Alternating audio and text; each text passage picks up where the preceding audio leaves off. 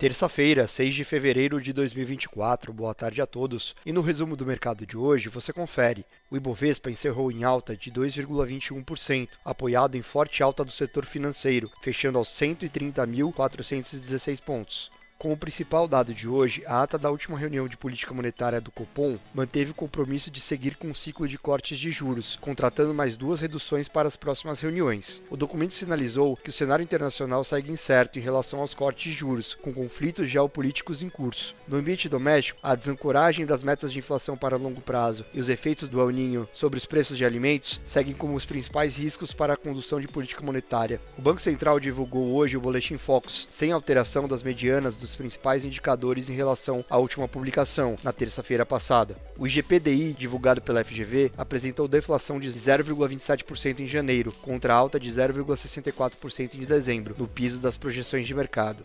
Como outros destaques, as ações preferenciais do banco BMG avançaram 4,23% após anunciar o lucro líquido de 124 milhões no quarto trimestre de 2023, valor 71% maior na comparação com o mesmo período de 2022. As units da Energisa subiram 3,80% após a companhia anunciar investimentos de cerca de 6 bilhões, com alocação da maior parte dos recursos nas distribuidoras. O dólar à vista às 17 horas estava cotado em 4,96, em queda de 0,39%. Indo para o exterior, as bolsas da Ásia encerraram a sessão mistas. O Xangai Composto avançou forte, 3,23% na sessão, após cair por seis pregões seguidos. O otimismo veio com o comunicado do regulador de mercado chinês, que encorajou as empresas a conduzir recompra de ações e a tomar outras iniciativas para impulsionar seu valor. Outra notícia que entrou no radar dos investidores foi a promessa de aumentar a compra de ações pelo Fundo Soberano do país. Em Tóquio, o índice Nikkei recuou 0,53%, com investidores digerindo a mensagem de que o Fed não estaria com pressa para baixar juros.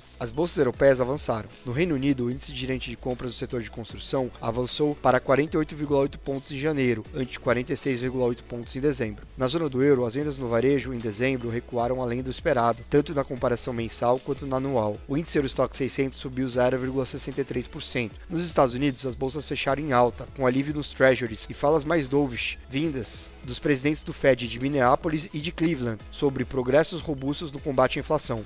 O Nasdaq teve alta de 0,07%, o S&P subiu 0,23% e o Dow Jones ganhou 0,37%. Somos do time de estratégia de investimentos do BB e diariamente estaremos aqui para passar o resumo dos mercados. Uma ótima noite a todos.